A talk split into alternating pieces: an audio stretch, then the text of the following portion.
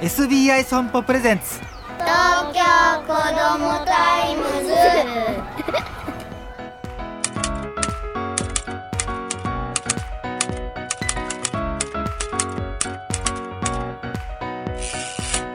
おはようさんさん東京子どもタイムズ編集長の杉浦太陽です。今週はこちら。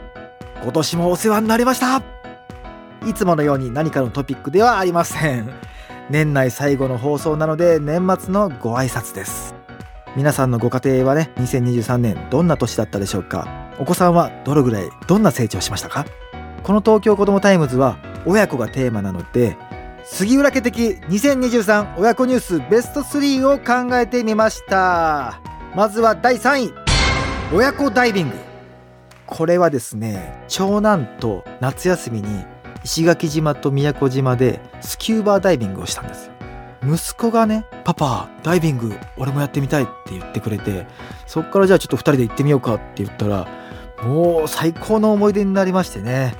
海の中ってやっぱ息ができないから酸素ボンベでしかこの酸素が供給できないこの恐怖もあるんですけどもビビってたんですが顔をつけて1 0センチ海に潜るとそこからなんか急に恐怖心が取れたかのようにスイスイ泳ぎ始めて僕自身もあの二十歳ぐらいの時から百何十本潜ってるんですけども海の中でしか味わえない神秘的な自分が海の一部になってるかのような感覚を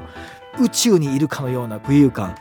これを親子で経験できた喜びっていうのはもう感慨深かったですね。一緒にマンタも見られたんですよ。ウミガメもいたんですよ。でスキューバダイビングは結構年配になってもできるスポーツなので親子で一生楽しめる趣味ができたっていうこれはもう最高の瞬間でしたね。というわけで次行きましょう。第2位です。子供たち誕生日ラッシュ。子供が4人いるんですけどもうち3人が年末に集中するというね。11月26日12月8日12月26とその間にクリスマスもあってでもうねお正月も 大晦日ももうすぐ来ますけどもいやーまあバタバタだったんですけども長女長男三男が誕生日だったんですけど、まあ、上の子たちはお年頃だったんでタンプレとかもおしゃれな服とかバッグとかになるんですけども長男は中学生に入って野球の道具が欲しいとか下の子はおもちゃがいいとか年代ごとに誕生日プレゼントも違ってプレゼントを買いに行く時にも成長を感じるんですよね。でまあ3人いるからってまとめて流すんじゃなくて一日一日をちゃんと大事にしてあげてその子が好きな家の飾り付けしたりとかケーキ食べ物用意したりとか4人いるからこそ流さずに一人一人と向き合える機会として大事な日っていうのを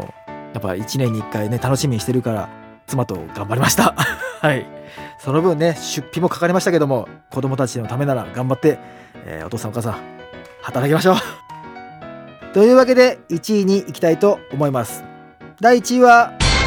子供たち幼小中高になりました。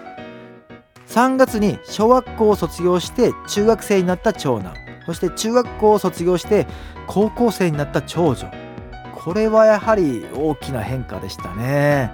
ランドセルからの卒業ってやっぱね大人びて見えるので感慨深かったしその中学校義務教育を終えたまた長女を見る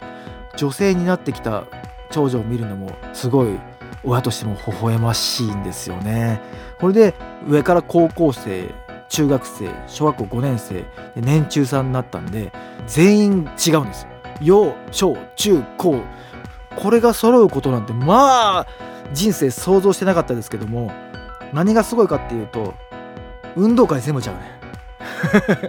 それに学校の参観日とかもやっぱ全部日にちがずれるし人手が足りないっていうのが正直なところでしたね。あとは書き物。学校に提出物とかは保育園とか小学校中学校高校全部違ったから手続きが大変だった。これも僕の人生でえー、とあと1年だけか。2024年も幼少中高があるんですけども2025年にはもう小学生が中学校になっちゃうんで今だけなんですよ。だからこういうね子供たちの成長で今までなかったような経験をさせてもらえることがもうたくさんありましたので今年は本当にもういろんな変化がありましたね。総括すると杉浦家にとって2023年は漢字一字で変わる変化の変ですね。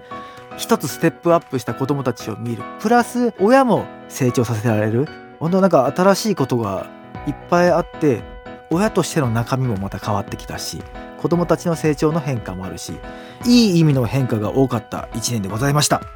ということで今年も1年ありがとうございました。2024年も親子の会話のきっかけになるような話題をお伝えしていきますので引き続きよろしくお願いいたします。皆様2023年ありがとうございました。良いお年を。東京子どもタイムズ。